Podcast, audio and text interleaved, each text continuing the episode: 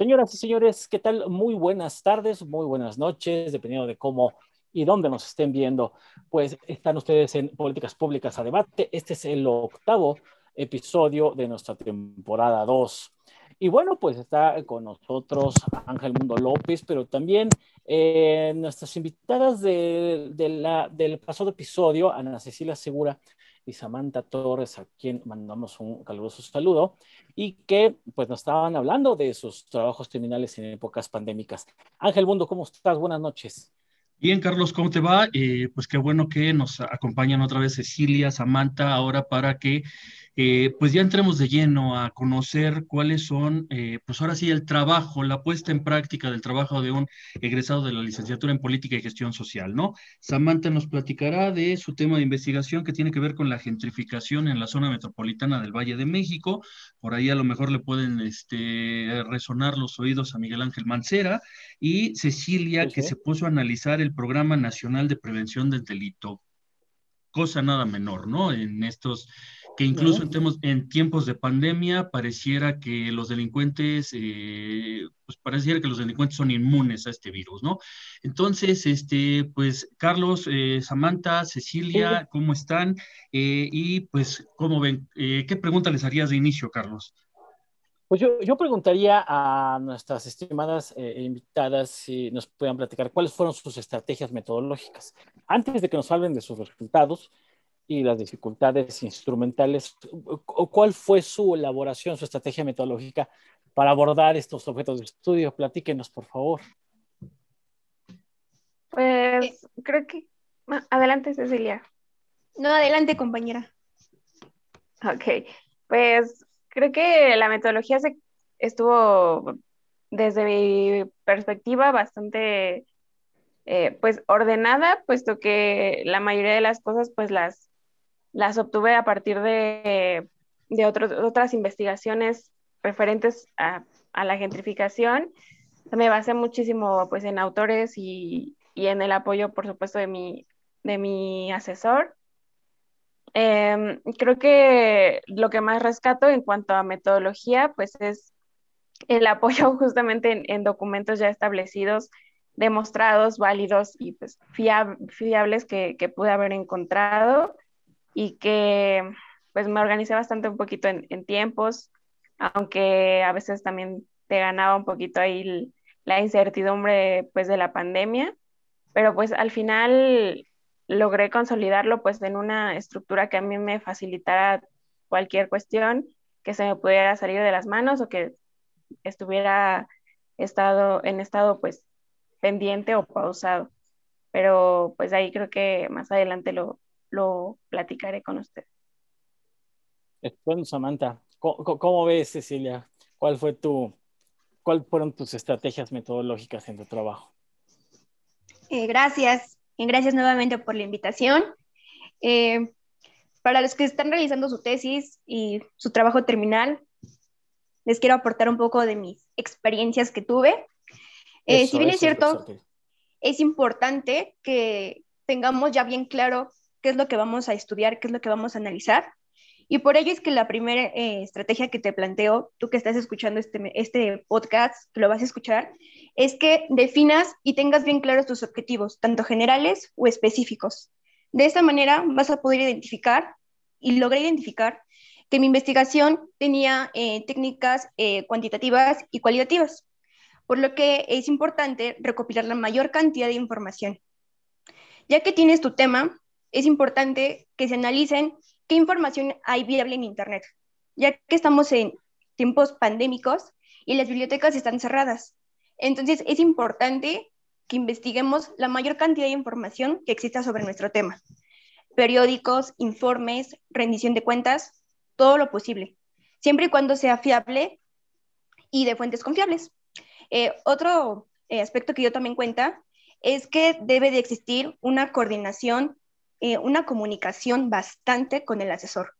Si bien es cierto que en presencial es complicado, en pandemia es el triple de, difícil. Entonces, tener esa coordinación con el asesor, eh, yo en mi caso armé un calendario con, el, con mi asesor y eso permitió que él revisara mis capítulos y que yo también me volvieron responsable. Organizarse de la mejor manera. Y bueno, como último tip es que antes de iniciar un capítulo, en mi caso, es recomendable que te ayudes de las bibliotecas digitales. Estas bibliotecas nos van a ayudar a, si bien a recopilar información, eh, se va a tomar más adelante este tema, pero tener en cuenta qué es lo que tenemos a la mano para poder realizar nuestra, nuestro trabajo de investigación. Claro, eso es muy importante porque, eh, pues muchas veces como, como jóvenes todavía, todavía existe cierta utopía en la juventud y pues te quieres comer el mundo con tu, con tu trabajo terminal de, de tesis de licenciatura, ¿no? Sin embargo, pareciera ser que eh, eh, es más pertinente presentar un trabajo bien sistematizado, bien ordenado, y pues ya luego habrá tiempo de cambiar el mundo, ¿no? Pero creo que para la elaboración de tesis vale más el orden, vale más analizar lo disponible que, este, eh, que, dispersarse en otro tipo de, eventos. O este, ¿Cómo ves, Ángel? Bien, Carlos, eh, Aquí lo que no se ha mencionado es que pues Cecilia pudo establecer este orden tan riguroso de calendario con su asesor, yo creo, porque también está estudiando una carrera en, Derecho, entonces por ahí hay que tener... Ah, bueno. ¿no? sabemos también las herramientas y los instrumentos que traen los alumnos, ¿no? Hay que estar consciente de eso. jurídica. Exacto, ¿no? Ya da certeza jurídica y entonces eh, sabemos que una, una, pena puede venir ahí concatenada, ¿no? Pero bueno, antes de, antes de continuar, Carlos, antes de, tu siguiente pregunta, le quería, eh, ahorita que mencionaba Cecilia esto de los eh, medios digitales, Ah, en la cápsula pasada hablábamos de las fallas, las deficiencias que puede haber tenido el programa por lo apresurado, por la coyuntura, porque nos vimos obligados, pero pues también eh, Cecilia también nos mencionaba que fue receptora de una beca eh, en especie, pero ¿qué otros instrumentos también ayudaron eh, por parte de la universidad también para ser un poco equilibrados, ecuánimes? ¿Qué otros instrumentos les proveyó la universidad, si es que fue, este fue el caso, para justamente para llevar a cabo este este, trabajo? Como ya se mencionó, eh, la Universidad Autónoma Metropolitana eh, abrió su biblioteca digital. Es decir, tanto repositorios digitales como informes estaban disponibles en la plataforma. Con tan solo tener tu matrícula y tu NIP activado, podrías ingresar a infinidad de documentos, ya sea del extranjero, de otros países o hasta nacionales. Y eso nos permitió que identificáramos eh, la información y dimensionar la información que teníamos disponible para nuestro trabajo terminal. Eso hay que agradecérselo a la universidad. La verdad es que fue un gran acierto el que lo haya implementado y más en tiempos de pandemia que están cerradas las bibliotecas. Mira, Ángel, perdón Ángel, este, yo, yo, yo al inicio, digo todavía, pero sobre todo al inicio, yo era bastante escéptico del PER, pero yo creo que el mismo programa, la misma planeación del PER no, no tenía en cuenta que esto iba a durar un año y contando, ¿no? Eh, pero por otro lado, eh, tal vez fue la pandemia, digo, independientemente que a muchos de nosotros tuvimos historias muy tristes con esta pandemia, ¿no? Eh, pero creo que también hubo circunstancialmente eventos que favorecieron algo que de no haber, eh, de, no haber habido pandemia, nos hubiéramos, hubiéramos tardado unos 10, 15 años en haber hecho esto posible, ¿no? Esto de, de recurrir a los repositorios, de digitalizar materiales, de capacitar a los profesores para que eh, tuvieran aulas virtuales, qué sé yo. Eh, no estoy desconociendo la parte de la... de, de, los diferentes niveles de acceso a la tecnología. Pero me parece que por esta pandemia por un lado tecnológico sí nos aceleró un aprendizaje que de no haber sido por este fenómeno, creo que seguiríamos en las cavernas en muchos sentidos, ¿no? Y creo que esto es a lo que se refiere eh, eh, Ana Cecilia. Perdón, Ángel, creo que le ibas a dar la palabra a Samantha, perdón. Sí, sí, justamente le iba a dar la palabra a Samantha. Pues sí, me, creo que respecto a esto me gustaría comentar que efectivamente se vio un cambio bastante afortunado en cuanto a a cómo compartimos, compartimos el conocimiento, que creo que eso era antes eh, de la pandemia un poco celado por la comunidad académica, no sé si sea como lo correcto decirlo, pero al menos eh, desde lo que pude percibir, al principio de la pandemia, ahorita creo que ya bajó un poquito ahí la, la fiebre de, de todos los conversatorios que se empezaron a hacer con transmisiones en Facebook, en redes sociales, en Zoom, todas las plataformas, con, con expertos, con gente que antes, eh, pues para entrar a ese tipo de pláticas te cobraba prácticamente, ¿no? Y que ahorita mm, todo el mundo lo compartió y todo el mundo dijo, pues es de libre acceso y mientras tengas una conexión, pues yo te puedo compartir desde mi experiencia como académico, como profesional, lo que estoy haciendo, ¿no? Y, creo que eso lo podría retomar em, en mi caso específico para cuando estuve realizando el trabajo terminal, porque hubo muchísimos, eh, muchas conversaciones respecto a, pues a, lo, a una de las mayores crisis que, que, nos trajo la pandemia, que fue la de la vivienda, ¿no? El, la cuestión de la vivienda en renta y de todos estos desalojos que se tuvieron porque muchas personas perdieron el trabajo y así. Entonces, de ahí yo tomé muchísimo material em, que yo estoy segura que en, un escenario no pandémico, pues no me hubiera sido posible tener el acceso a, pues, a todas estas opiniones de, pues de, prácticamente profesionales de todo el mundo. Em, y pues efectivamente reconocerle a las universidades, y en este caso a la UAM, pues que, que, que al menos se tardó un poquito, para ser sincera, pero eh, pues que sí al final trató de brindar este apoyo a, a todos los alumnos con esta beca en especie, con con la repartición de las tabletas y con el acceso a, la, material pues, de la biblioteca.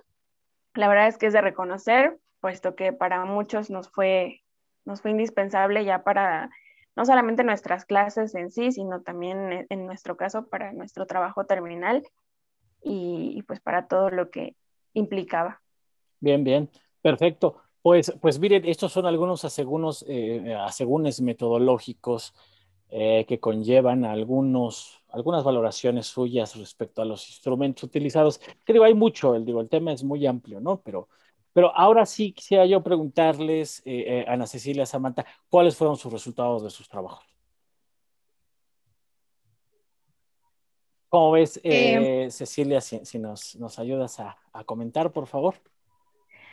con relación a mi trabajo de investigación, que llevó por nombre el Programa Nacional de Prevención del Delito, eh, lo dividimos en tres aspectos importantes. Lo que fueron los resultados del análisis del diseño. Aquí encontramos eh, que hubo un mal diagnóstico en la población objetivo, por lo tanto, la cobertura no fue la indicada. Eh, con relación a los resultados de la implementación, este programa se basó en implementar acciones y programas para disminuir la violencia en los jóvenes. Sin embargo, estos programas y estas acciones no fueron los indicados. Revisemos las reglas de operación, los lineamientos generales y podemos encontrar que daban clases de zumba, lo cual creo que está, no iba con el, con el tema. Vaya, había otras maneras de implementar acciones y programas, pero no con clases de zumba, la verdad. Y eso pasa cuando no toman en cuenta las evaluaciones externas que se realizaron y no querer eh, aceptar tu error. Eh, por último, tuvimos los resultados de la propia violencia que se vivió durante ese periodo que fue 2012-2018. Y es que los municipios y estudios eh, estados seleccionados para este programa, pues su índice delictivo no disminuyó. Con base en los eh, tres delitos que se enfocó este programa, que fue secuestro, homicidio y extorsión, no disminuyeron.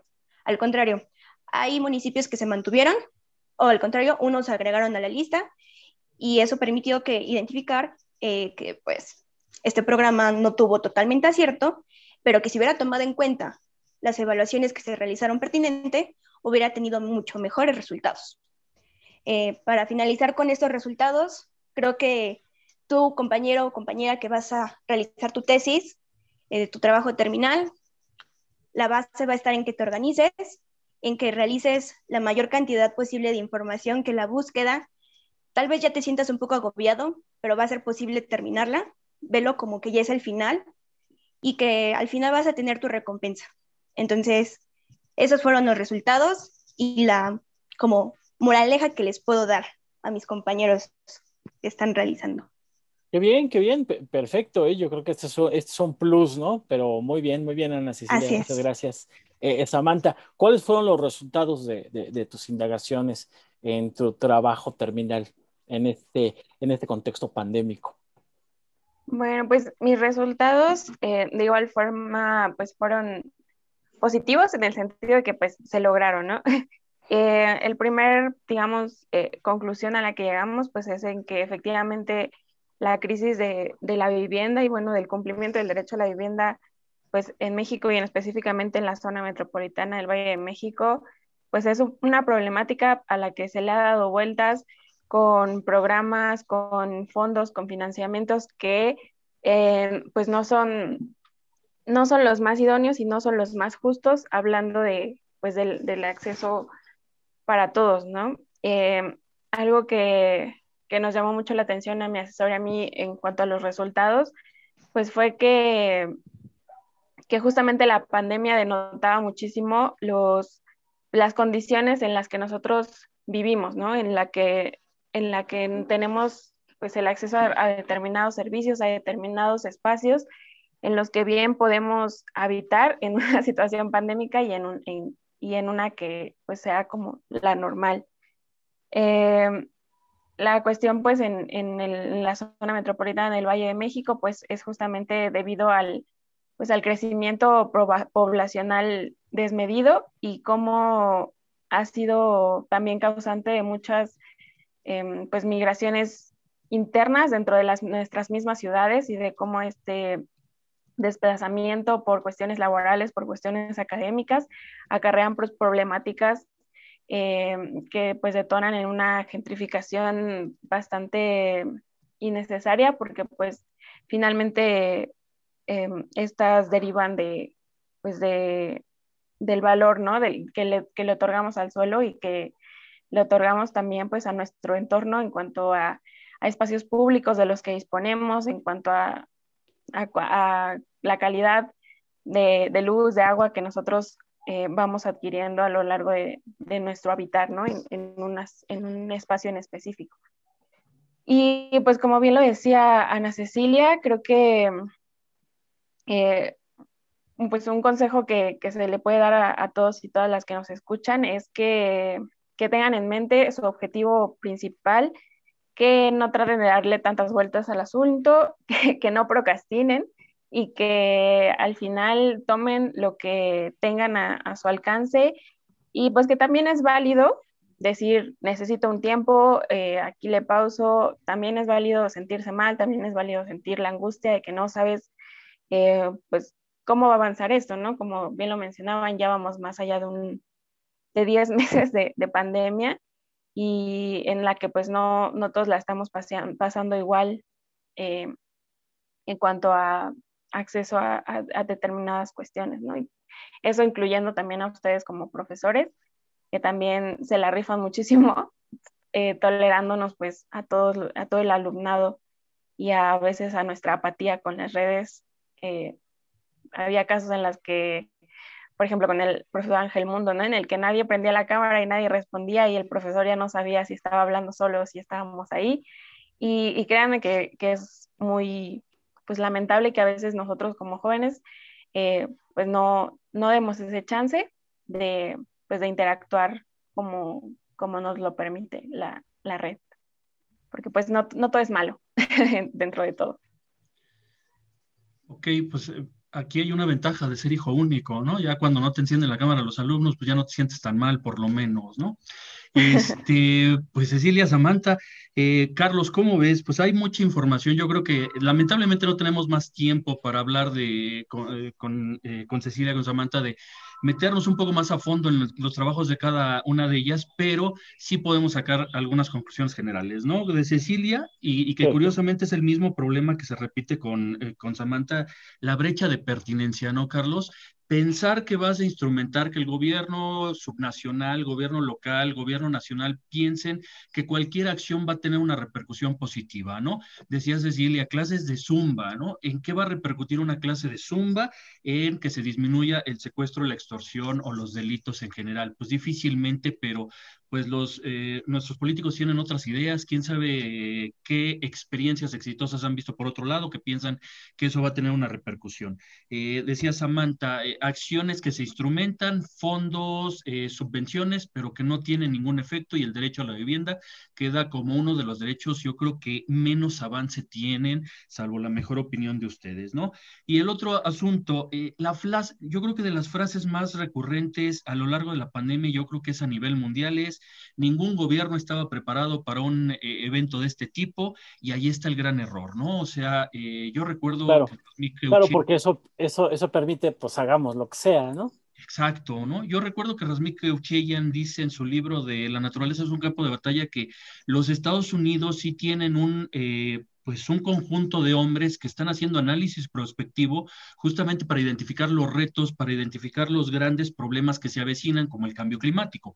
Entonces, pensar o decir que nadie tenía previsto una pandemia, yo creo que no es justificación para nadie, pero que justamente rompe con esa idea eh, quizás muy idílica de Laswell. ¿Lo recuerdas, Carlos, que decía Laswell que no teníamos que estar haciendo políticas reactivas, sino que en cierto momento teníamos que prevenir esos problemas para que no hubiera necesidad de estas políticas? ¿No, Carlos? Yo lo cerraría con eso. ¿Cómo ves? Sí, sí, sí, sí, sí, sí. Este, creo que lo que comentan eh, Ana Cecilia y Samantha, Samantha y Ana, Cecilia, pues dan, mucho análisis en términos de cómo enseñar, cómo aprender eh, la, política pública, la política social, pero sobre todo cómo comprenderla. Y, aquí lo engancho con lo que dices, porque si bien nadie, nadie imaginaba, ni siquiera tal vez en la ciencia ficción, nadie imaginaba una pandemia de esta naturaleza y de esta extensión temporal y, a nivel planetario, lo cierto es que, digo, no nos hagamos tontos, ¿eh? Sabemos que el día de mañana nos vamos a estar matando por, un litro de agua, ¿eh? Entonces, este, e, el día de mañana eh, las pugnas legales por eh, quitar aquellas, aquellas industrias que están, que tienen como fuente de, consumo o de producción a, a los contaminantes carbónicos, eh, no hay que ser ingenuos y no, no, no pensar que el día de mañana se nos va a venir un, un mundo encima. La crisis alimentaria, la crisis, la crisis migratoria, la crisis de derechos humanos, la crisis por el agua, o sea, tenemos N cantidad de crisis que este, hacen pensar que entonces cómo estamos, cómo estamos reflexionando en torno a ese mundo. ¿Cómo, ¿Cómo lo engancho con nuestro tema? Mi pregunta es, ¿cómo los jóvenes están pensando ese futuro? ¿No? Porque, y aquí yo, yo me voy un poquito más, más, más antes que, que Ángel con Laswell, yo me voy más a Aristóteles en el sentido de, de que las personas libres, los hombres libres, los hombres en el sentido genérico, hombres y mujeres, eh, eh, un hombre es libre en tanto que discute de política y discute de política porque eh, tiene la capacidad de ver los problemas de manera colectiva, no solamente de manera personal, como lo, lo hizo ver la economía neoclásica de los últimos 50 años, ¿no? Entonces, mi pregunta es, ¿cómo los jóvenes están pensando los problemas públicos, pero sobre todo estos problemas públicos de dimensiones gigantescas, si me lo permiten, este, vean el problema, veamos el problema, el problema del agua, o sea, no creo que haya un presidente municipal que pueda resolver el problema del agua, ¿no? el problema del agua eh, rebasa incluso el, el, el, plano incluso continental, ¿no?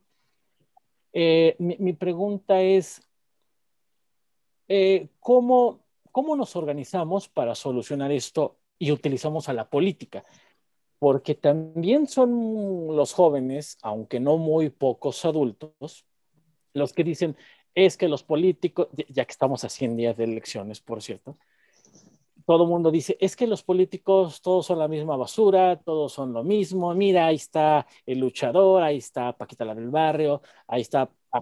La política son los mismos. Morena salió peor que el PRI, el, el PRI se recupera, ¿no? Entonces, el mensaje que estamos, no estoy diciendo que no sea cierto, pero el mensaje que estamos dando es de la política no sirve. Y mi idea es contraria. Mi idea es, eso no es política. La política es cómo nos organizamos justamente para pensar estos problemas públicos y mm, tal vez no darle solución en este momento, pero sí pensar cómo, cómo tan solo pensar, ya con, ya pensarlo de una manera sensata, creo que estamos ya un pasito más adelante, porque también se pone de moda que eh, la esperanza es lo último que muere, ¿no? No muy haciendo alusión a ciertos clásicos, lo cual a mí no me gusta. Porque si la, si la esperanza es lo último que muere, entonces no tienes por qué luchar con la política. Y yo creo que la política, pues es como siempre ha sido el arte de lo posible. Eh, y, la política en ese sentido trasciende lo que la esperanza nos deja, ¿no? No es lo que la esperanza deja, o es que la esperanza es lo último que se muere. No, es que con la política tenemos que construir un mundo tal vez romántico, tal vez utópico, no sé, pero lo tenemos que construir hoy y en este momento, porque ya no nos queda mucho tiempo. Y, creo que estas reflexiones que nos, nos, invita Samantha y Ana Cecilia es justamente para quitar esa apatía de, la juventud, de decir, híjole, hay una pandemia, maldito per, este, las clases en línea no sirven, con lo cual yo también estoy un poco de acuerdo, pero, pero es tratar de romper y decir, bueno, también debe de haber una capacidad creativa, también debe de haber una, una capacidad de generar alternativas sobre lo que estamos viviendo. Y creo que eso es lo, lo mejor que nos ofrecieron nuestras invitadas Samantha y Ana Cecilia. Yo me quedo con eso, Ángel, ¿no? Eh, no sé si, si, si quieras que pasemos a preguntarles ya nada más algunas reflexiones de unos minutos. Justamente este, eso, si, si consideran que hay algo que, es necesario que vuelvan pues reiterar o comentarnos ya para ir cerrando, porque pues el tiempo es inclemente, ¿no? Entonces, este, Samantha, Cecilia, algo que nos quisieran comentar ya para cerrar. Sí, pues yo me quedo mucho con algo que, dijo el profesor Carlos y es con que la pandemia nos, nos dejó muchos aprendizajes y entre ellos yo podría resaltar que efectivamente eh, lo que se está haciendo no es política, sino únicamente lo que nos, nos deja ver es que lo único que estábamos haciendo era proporcionar servicios y cuestiones que faltaban, ¿no? Que es algo que nos repiten muchísimo en la licenciatura y cuando pasamos este módulo de política pública, ¿no? Que tu política no sea una falta de un servicio, porque realmente la pandemia es lo que nos está dejando, ¿no?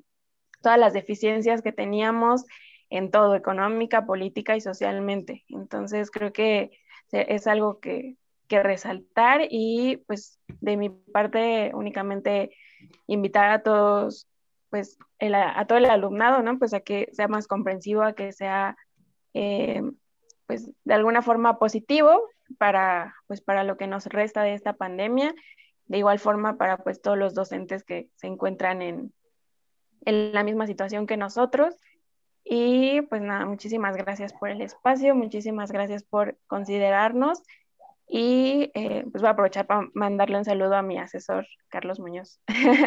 ya, que, ya que hablé de la tesina, le voy a invitar a, a que escuche este podcast. Muy bien. Muy bien, e, eso, justamente, ¿no? Que, que, que, invite a más personas a escuchar eh, el podcast y eh, Carlos es muy crítico de los servicios, ¿no? Este, pues con servicios, una política pública tampoco nada más es hacer provisión de servicios, pero yo me daría de santos de que por lo menos tuviéramos buenos servicios, pero ni eso tenemos, llegamos a tener, ¿no?